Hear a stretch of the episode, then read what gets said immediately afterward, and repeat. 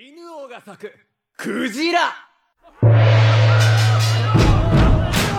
元略2年壇の浦源氏を前に平家の棟梁宗盛は船からそれを見占わせた嗨，各位好，这里是午夜飞行，我是 VC，欢迎你的收听。今天是我们很久不见的飞行 memo。上个月呢，其实我们没有更新飞行 memo，主要的原因是， 嗯，上个月的文艺生活实在是有一点乏善可陈。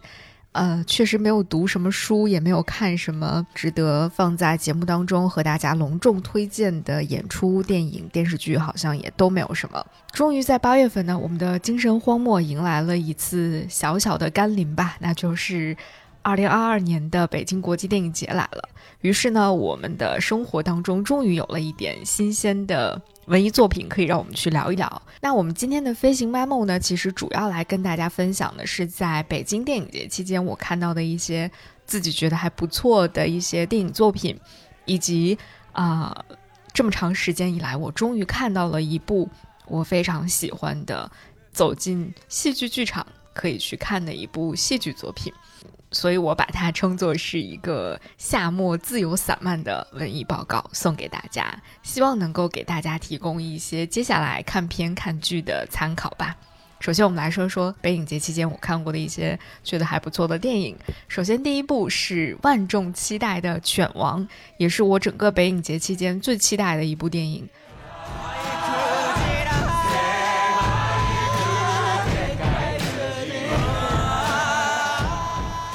这部电影呢，其实是改编自古川日出男的小说《平家物语》的《犬王卷》。这部电影在日本上映之前，其实就已经引起了大家的高度关注和热烈的期待了，因为它的制作阵容实在是太强大了。它的导演是非常著名的动画鬼才汤浅证明，他的编剧是我非常喜欢的一个日剧编剧啊，野木雅纪子。他是一个非常能够用一种与众不同的方式，在自己的文艺作品当中或者文艺创作当中融入现实元素的这么一位编剧。除此之外呢，这部动画它的角色原案是由松本大洋来亲自操刀设计的，啊，那它的原创音乐部分呢是由大友良英来负责的。大友良英就是我非常喜欢的，最早给啊海女。去做原创音乐的一位音乐家，之后他还给很多日剧啊创作过这种原创的 OST，都非常的好听，非常的优秀。所以当这个神仙组合的搭配出现在演职人员表上的时候，你不得不对这部动画充满了期待。实话实说，我当时在第一天看完这部动画的当下，确实是非常激动的，非常的热血沸腾，因为实在是太久没有看到过。嗯，不错的动画作品，特别是在大荧幕看到这样的动画作品了。更何况在这个动画当中，有很大一部分真的就像，呃，汤浅证明自己说的，你就像在看一场 live 演唱会一样，它会让你在看完之后最直观的感受就是，我真想去现场看一场演唱会啊！所以刚看完的时候，整个人还是挺激动的。不过呢，在看完几天之后，冷静下来。去比较客观的说，这部作品的话，它的确不如我们大家期待当中那样是一部非常完美的作品了。但是我依然觉得它是一部非常值得一看的作品。呃，简单的来说，《犬王》其实讲述的是一个能乐师犬王和传唱犬王人生传奇的一个琵琶法师叫有余，他们之间发生的一些很传奇的故事。但是在我看起来，这个故事就更像是关于一支六百多年当中最具摇滚精神的乐队的故事，以及一首写给所有创作者的摇滚乐。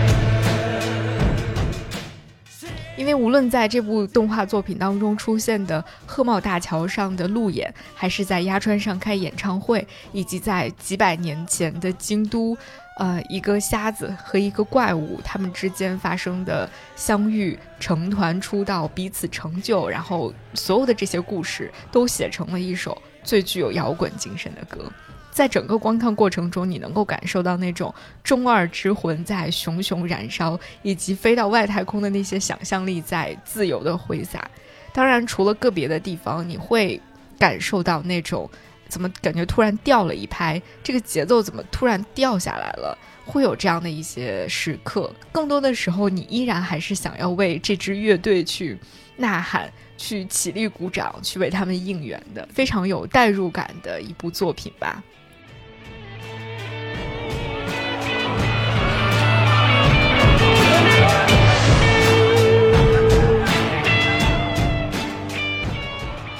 与此同时，我觉得这部作品是一个可以从很多角度去理解、去解读、去共情的作品。你可以很愉快的，就是单纯的沉浸在那个 live 的气氛当中。同时，你也可以看到那种我永远不会放弃自己名字的那种中二的信念感和对于个体价值的确认和追逐。同时，你也可以看到说摇滚乐或者任何一种流行表达方式是如何去讲述历史，甚至是形塑历史的，而国家权力又会如何的将这种叙事的权利下放或者是收回。就是很多角度你都可以去解读这部作品，解读这个故事。当然，我们更可以在汤浅证明那种飞扬无限的动画表现手法当中沉醉不知归路。虽然这部作品在汤浅的所有的作品序列当中不能算是非常令人满意的吧，但是我觉得对于此时此刻，呃，过了太久这个文化荒漠或者精神荒漠的人来说，看到这部作品依然是很高兴、很快乐的。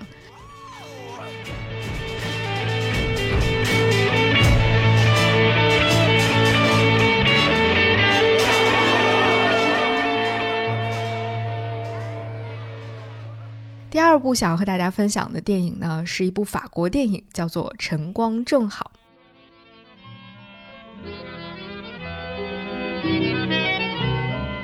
在最初我看《晨光正好》这部电影的简介和它那个海报风格的时候，我会以为这是一个很有侯麦风格的作品。但是，直到我坐到电影院当中开始看这部作品的时候，我才发现完全不是这样的。虽然它和侯麦的作品在色调啊，在一些呃服饰搭配啊等等上面的确有很多相似之处，同时也和侯麦的很多作品一样，涉及到一些爱情故事，涉及到一些出轨、一些不伦。但是那些情欲故事和出轨故事，其实只是这部作品当中很小的一个部分。简单来讲，《晨光正好》这部作品呢，是一个，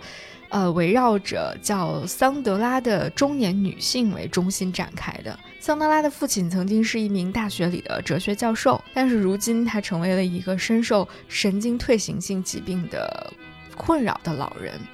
那为了让父亲得到更好的治疗和照顾，桑德拉就不得不一次一次的带着自己的父亲在医院、养老院、公立养老院、私立养老院之间不停的辗转。那同时，桑德拉自己还有一个年幼的女儿。在影片当中没有明确的交代说桑德拉的丈夫去了哪里，但我们只知道的是她现在是一个单亲母亲。然后有一天呢，很意外的，她在公园里遇到了很多年已经没有再联系的老朋友，并且和这位已婚的男性陷入到了一场热烈但是无法安定下来的爱情当中。这是一个其实没有所谓的。真正的结局的故事，就是它的结尾并没有告诉你说啊，最终他的父亲怎么样了，他和这个已婚男性怎么样了，等等等等。它其实就像是我们日常的生活一样，千头万绪，无休无止的。但对于我这个观众来说，我好像是第一次在大荧幕上这么直接、这么直白，但同时又非常温柔、不失优雅的看到了这样的一个很与众不同的故事。它是关于人与爱。与身体与疾病相处的故事的，而且你会发现，人和爱和自己的身体和疾病相处的故事，就是一直在这样无休无止，甚至是无始无终的进行着。你没办法加速它的过程，你也没有办法人为的去干预或停止这个过程。所以，最终的最终，我们只能拥有的就是此时此刻，只有当下，只有在。像影片结尾那样的一个阳光晴好的日子当中，我们站到城市的高处，去向远处眺望一下，去看到那些宏大的风景，同时也去看到属于自己的家。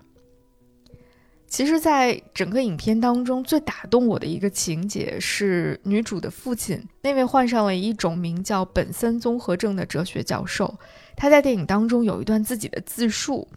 那段自述非常感人。他大致的意思是说，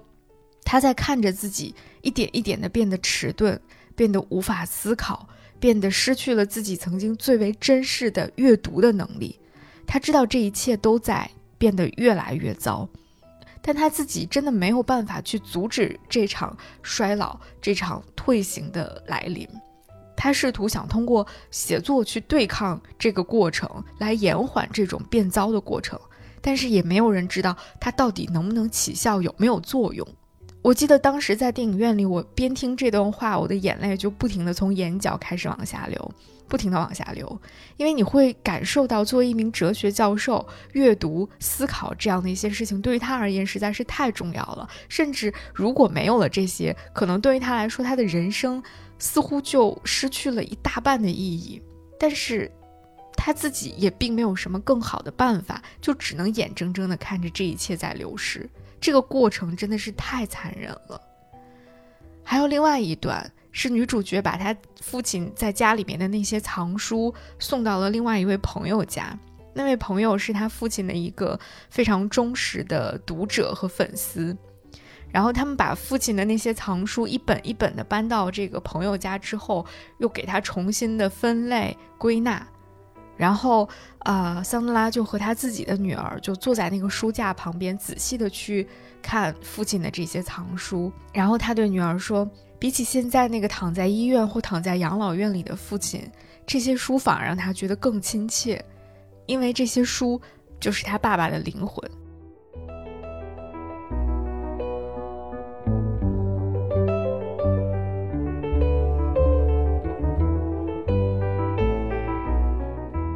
在整个这部影片当中，女主角桑德拉，也就是雷亚塞杜扮演的这个女主角，有一个经常会出现的场景，就是她会在结束了一天忙碌的工作，或者结束了探视父亲之后，一个人坐着公交车在城市里穿行。她总是会挑一个靠窗的位置，然后轻轻地把头靠在车窗上面，然后表情非常复杂的看着窗外。而其中有一场戏，就是她靠着车窗。又哭又笑，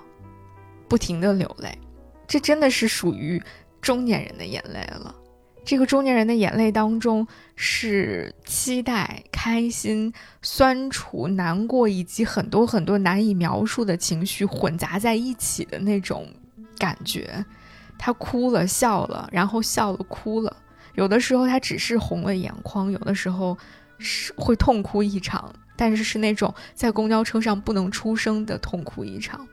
这些时候都是在忙碌的生活的间隙，他表露出的作为一个人的那种脆弱和一丝丝的温柔。这些非常细腻的场景，这些非常细腻的情感表达，都非常的触动我。而这部电影的导演 Mia Hansen Love，他的很多部作品，据说都是类似的这种故事情节，或者说想要表达的是共同的一个主题。在他的近几部作品当中，他都不约而同地把自己的目光放在了职业女性的生活当中。他关注这些女性在生活当中的喜怒哀乐。而《晨光正好》这个故事，虽然也许你通过刚才我的描述会感觉它似乎很简单。他只是集中在了一个单亲的母亲，她的生活，她如何照料自己的女儿，如何照料自己的父亲，如何与一位已婚男性去相处的这么一个故事。但是在体现在电影当中，它其实更多的是想展现的是女性对于自身的一种探索，而这种探索几乎贯穿了这个名叫米娅的导演至今的。每一个创作的作品当中，同时也是他把自己的私人经验放在作品当中，一次一次的去讨论我们该如何去面对生活中的琐碎，去面临生活中的恐惧，面临死亡，面临疾病，以及我是谁这个终极命题上。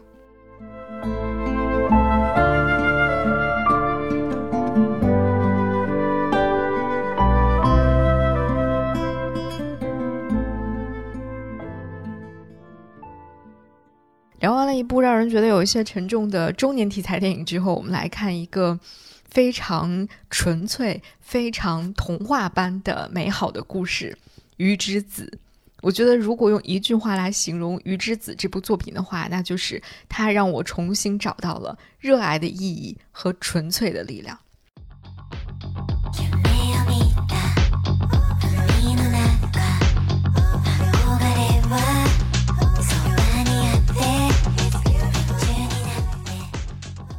其实《鱼之子》这部电影，我完全是冲着 Non，就是它的女主角、女主演能年玲奈去买的。但至于这部电影到底在讲一些什么，我其实在看之前完全没有做任何的功课。直到我坐进电影院，我开始不断的发现各种各样的彩蛋的时候，我才逐渐的意识到这部作品。和能年玲奈和她之前的所有的经历，以及和海女那部让她出名的电视剧之间有着多么深刻的链接和联系。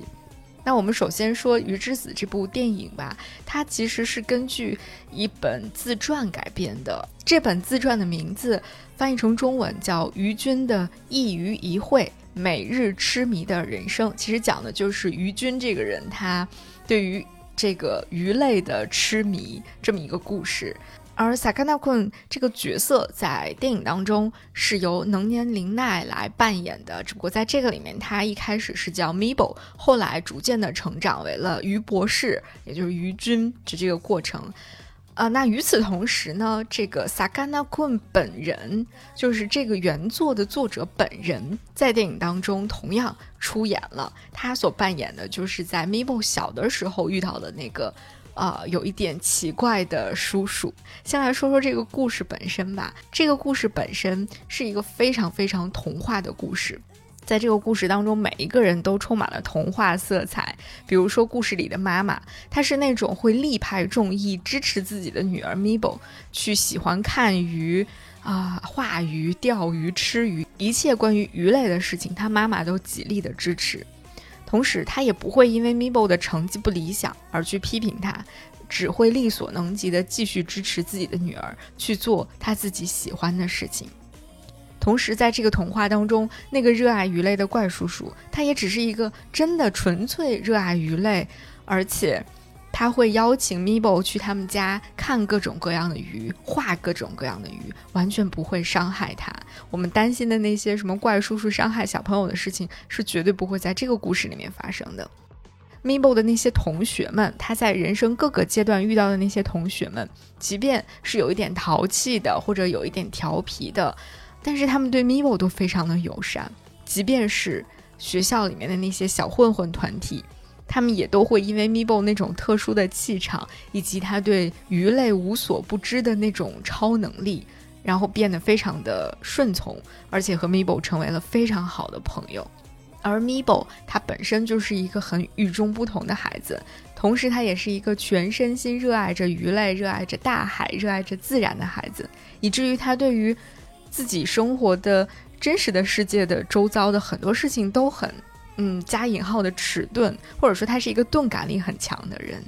他对于别人的评价，对于大家眼中所谓的普通的正常的生活，对于一份正儿八经的工作、赚钱养家等等这些事情，他都没有什么更明确的概念，或者说他并不在意这些事情。在他的眼里，只有鱼鱼鱼。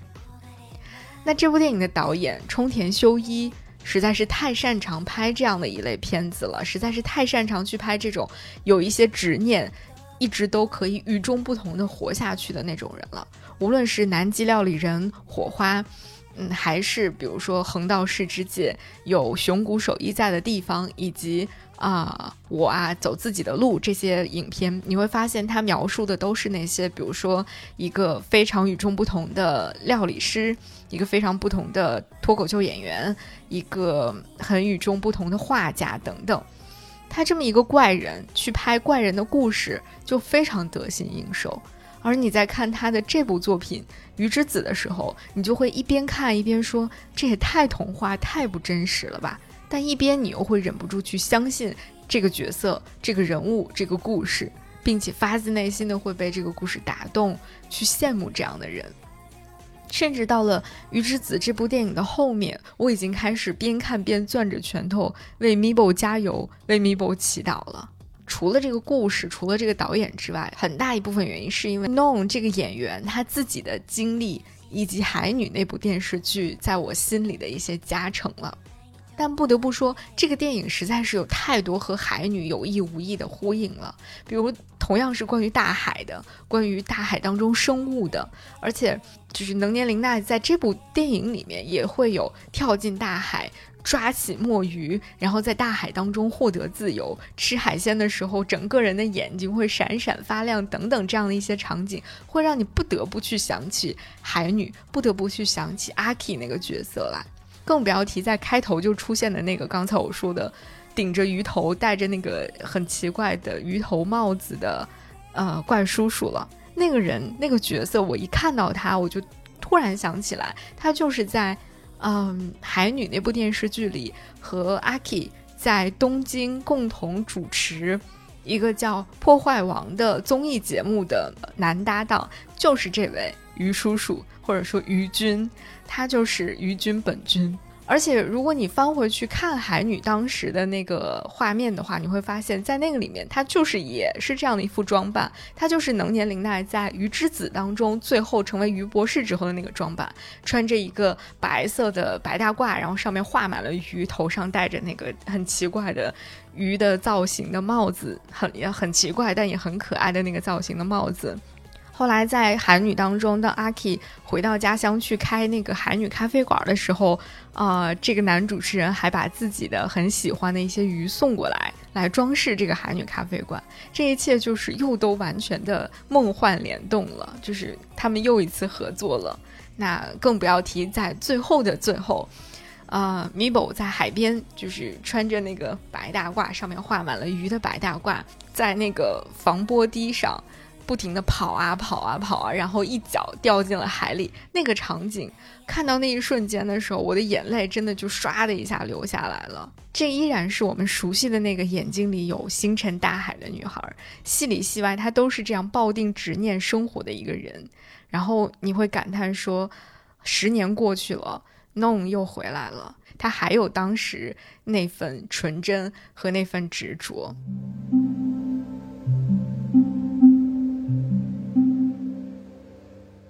下面要分享的这部电影呢，啊，同样来自于一位我非常喜欢的日本导演堤上之子河畔须臾。其实迪尚直子导演的作品之前的几部我也都很喜欢，比如《人生秘密缝》、《海鸥食堂》、《眼镜》，我都特别喜欢。这些作品其实也都是在讲一些和主流社会保持一段距离，或者干脆就是不被主流社会认可或接受的那一批人他们的生活的。只不过以上的那三部早期的作品呢，整体来说它都是有一种非常清新、非常温情的滤镜存在的。所以很多人在评价那三部作品的时候，也都会说啊，这些作品太治愈了。特别是《海鸥食堂》，很多人会把它看作是一种逃离日常繁杂生活，去开一家自己喜欢的小店的故事，或者说这样的一个代表性的作品。但是到了《河畔须臾》的时候，迪尚之子就抹掉了那层滤镜。写了一个直面残酷的故事，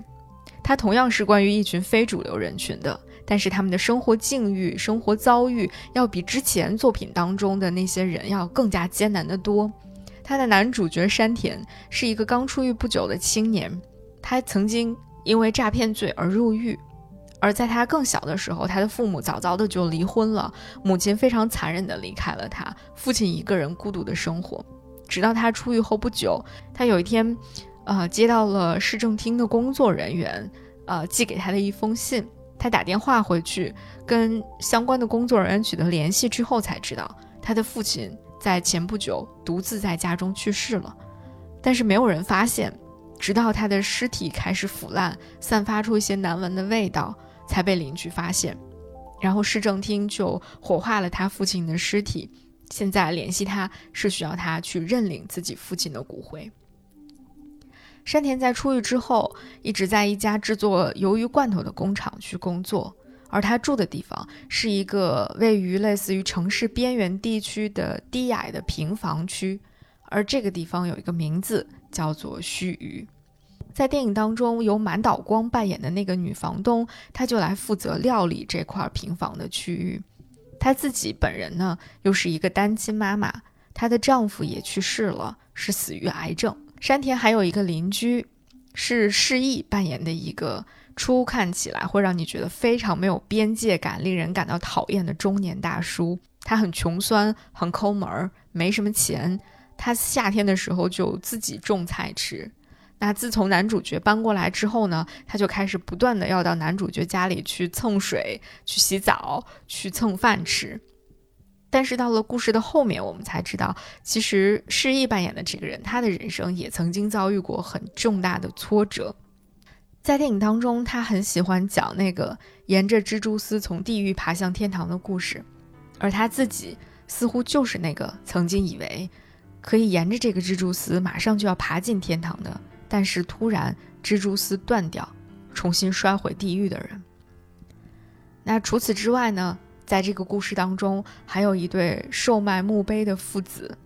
一个没有香客的和尚，一个死去很久但时常会有人见到他的老奶奶，以及一个连房子都住不起，只能够住在河边蓝色帐篷里，喜欢弹尤克里里的大叔。这群生活在城市边缘、挣扎在生存边缘、离主流社会可以说很远很远的人，就在这个叫须臾的地方，短暂的相逢，彼此抱团取暖。他们要不断的去面临着生存、生活以及死亡这些事情。其实，我觉得笛上直子在这部作品当中想要讨论的就是，活着的人到底要怎么样去活着，死去的人又该如何死去。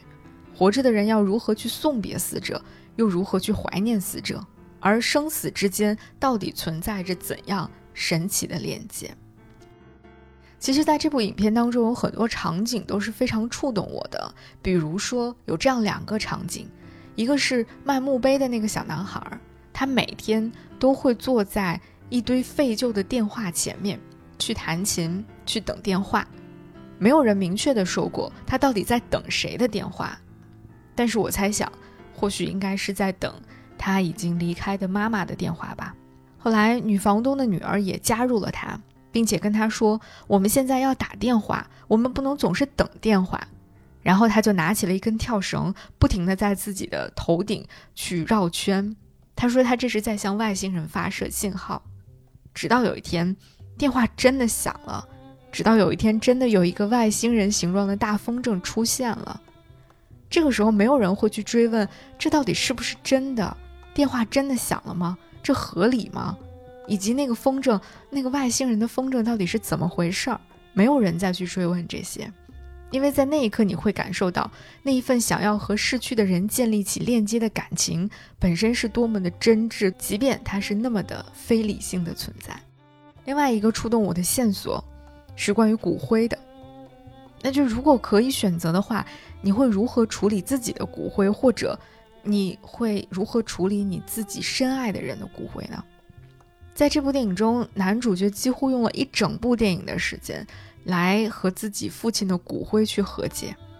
而女房东她把自己丈夫的几根留下的相对完整的骨头保存在了家里的一个罐子里面，时不时的会拿出来怀念一下。他们还遇到了一位司机师傅，那位司机师傅很有意思。他告诉这些人，他自己曾经是一个烟花设计师，所以当他的妻子去世之后，他把妻子的骨灰放进了一个烟花里，然后在晚上点燃了那个烟花。他自己形容当天的那个场景的时候，他说那一天晚上他在夜空中跳舞。这个做法真的太美太浪漫了吧！如果可以的话，我想很多人都会希望自己的骨灰可以被放在一个烟花当中，成为绚烂的那一个瞬间吧。那在影片的结尾，山田把自己父亲的骨灰撒在了他们常去的那条小河边，这里的每一个人都参加了这场特别的葬礼。须臾的时光可以彼此温暖，总是好的。我非常喜欢豆瓣上有一位朋友写下的一句话短评，他说，在这个电影当中，他看到了人生的褶皱永远没办法完全舒展，但每一个瞬息都让我们更靠近对方。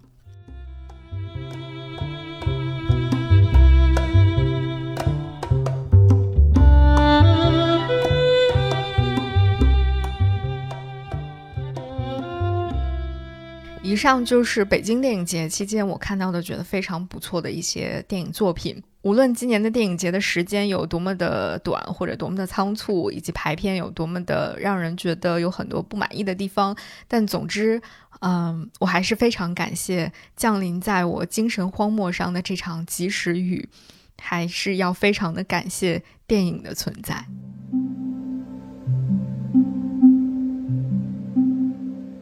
那接下来要分享的是一部让我久违的感受到了畅快淋漓的一部戏剧作品，就是独角戏《一只猿的报告》。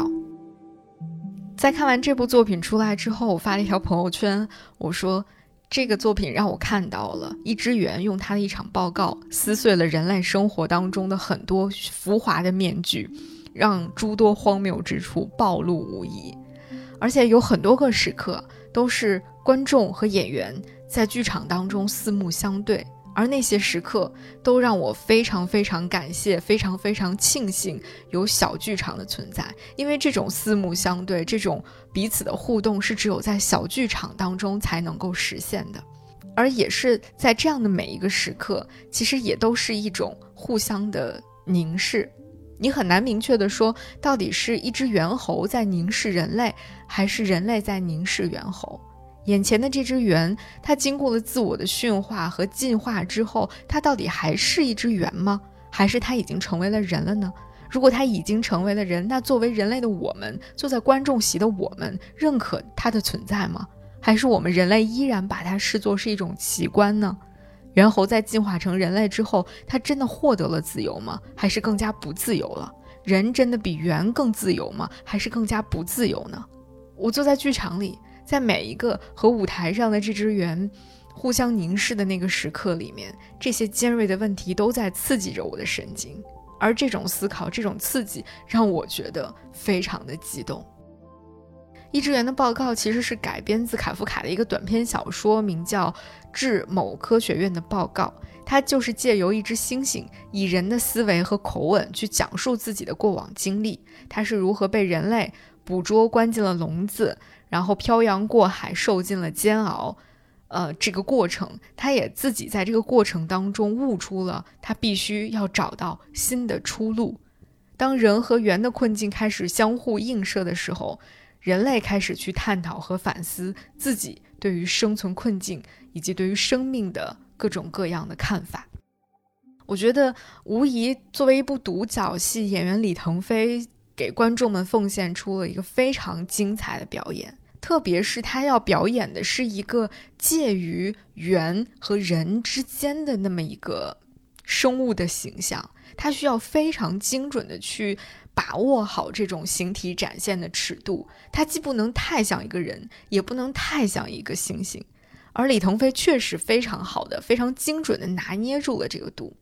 后来我在看他的一篇采访的时候，他自己也说，从表演难度上来说。他要塑造的并不是一个纯的动物在跟观众交流，而是一个人化的动物的状态。而他自己作为演员，就要经历先让自己变成动物，然后慢慢往人的方向去找状态，开始说出第一句话，去跟大家交流这个报告。他必须要走完这段经历，他要让观众觉得这是一个差不多变成人的动物在跟我说话。而不是一个演员演了一个动物，他看上去有点像人，这种转换表演起来非常的巧妙。我觉得他自己形容这个过程也形容的非常精准。我猜想，作为演员本人，在这个过程当中，应该也是经历了非常艰难的、非常努力的探索之后，才能够做到在舞台上这种非常精准的尺度和这种分寸的拿捏的。除此之外，我当时边看就边想一件事情。我觉得李腾飞一定很长时间的去动物园注视和观察过猩猩。果然，我在后来读一些采访的时候，他也提到说，在创作期间，他经常到动物园去看猩猩。那除了演员的表演呢，我还非常喜欢这部戏的灯光设计，其中有两个地方吧，嗯，我觉得非常非常的绝妙。当然，整场的这个灯光，包括音响、音乐的这个设计都非常棒。但有两个地方非常打动我的灯光设计，一个呢是在舞台最前方中央的那盏灯，它非常完美的表现出了这只猩猩在被关进笼子里的时候的那种窘迫、那种绝望的感觉，以及猩猩本身的那种形态和那种挣扎，非常好的得到了一种体现。第二就是舞台侧台的灯光设计，其中有一束光是从侧面打在猩猩身上的，然后一个场景是这只名叫红彼得的猩猩，它就朝着光边走。边由四肢着地，慢慢变成了直立行走，完成了那种我们非常熟悉的课本当中由猿到人的进化的这个过程，就是通过这种简洁有力的方式表现了出来。我真的觉得太绝妙了，我特别特别的喜欢。所以我觉得，无论是演员的表演，还是整体灯光、舞台的设计、音响的设计，这部戏应该都会成为我今年看过的最佳的演出了。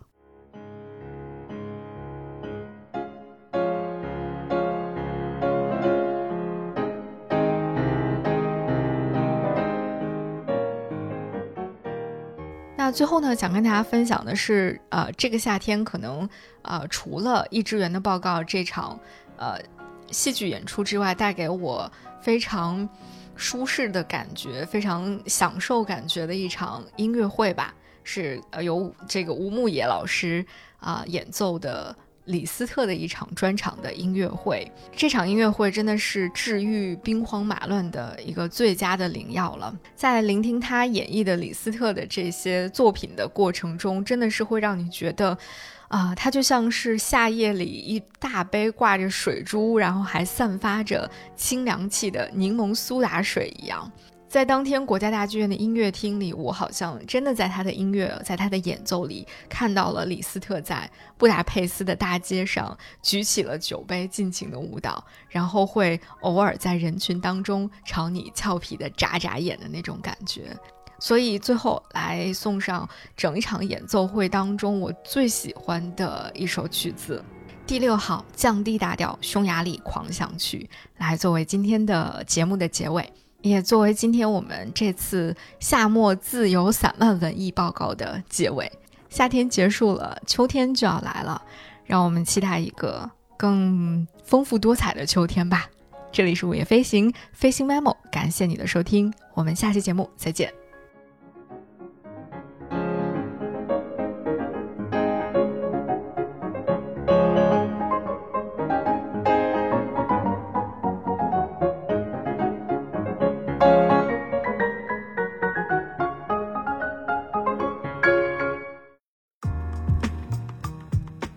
午夜飞行由 Marcus Media 制作出品，我们推荐您在苹果 Podcast 订阅收听。如果喜欢这档播客，你可以给出五星好评，也可以留言评论。同时，我们的节目也会同步更新在 Spotify、小宇宙、喜马拉雅、网易云音乐、QQ 音乐、荔枝 FM、蜻蜓 FM 等平台。另外，你也可以搜索“午夜飞行”的微博和微信公众号，期待你的关注和反馈。我们也欢迎有意向的品牌来赞助支持这档播客节目，合作联系可发送邮件至 hello at marcusmedia.com。